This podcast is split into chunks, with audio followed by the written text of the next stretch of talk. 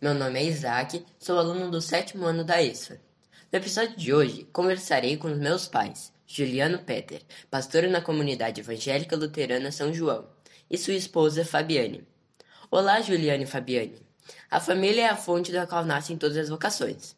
Qual é o propósito da família na realização do reino de Deus? Olá, família ESFA. O primeiro chamado que Deus fez para todos nós é o chamado de ser, é o chamado para a vida, e é dentro da família que nós nascemos, é ali que nós passamos a, a existir.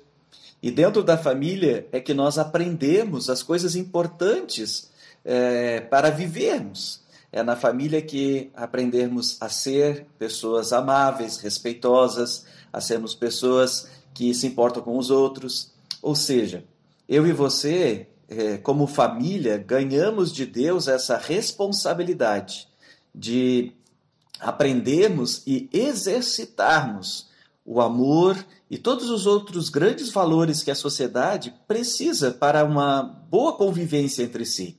A família tem esse chamado de Deus e eu e você somos chamados, primeiramente, para ser e é então para fazer. Qual é o segredo para a boa convivência na família?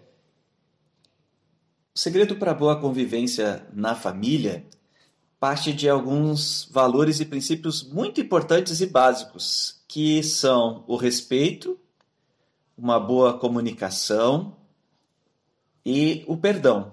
Nós sabemos, nós sabemos que, que vamos falhar e somos falhos, e nem todos os dias estamos bem. Existem muitas coisas que, que querem atrapalhar os nossos relacionamentos mas quando nós respeitamos um ao outro, quando nós procuramos conversar e ouvir e entender um ao outro, e sabemos perdoar quando alguém faz algo conosco ou pedir perdão, isso faz toda a diferença. E no nosso caso, como família, a fé em Jesus Cristo é quem nos mantém e nos sustenta a cada novo dia.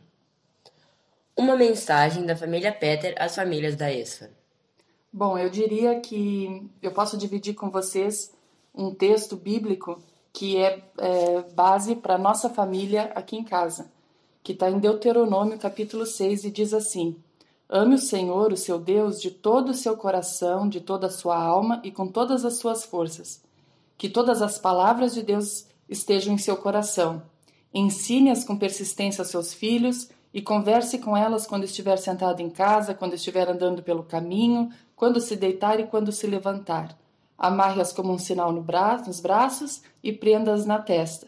Escreva-as nas batentes das portas de sua casa e em seus portões.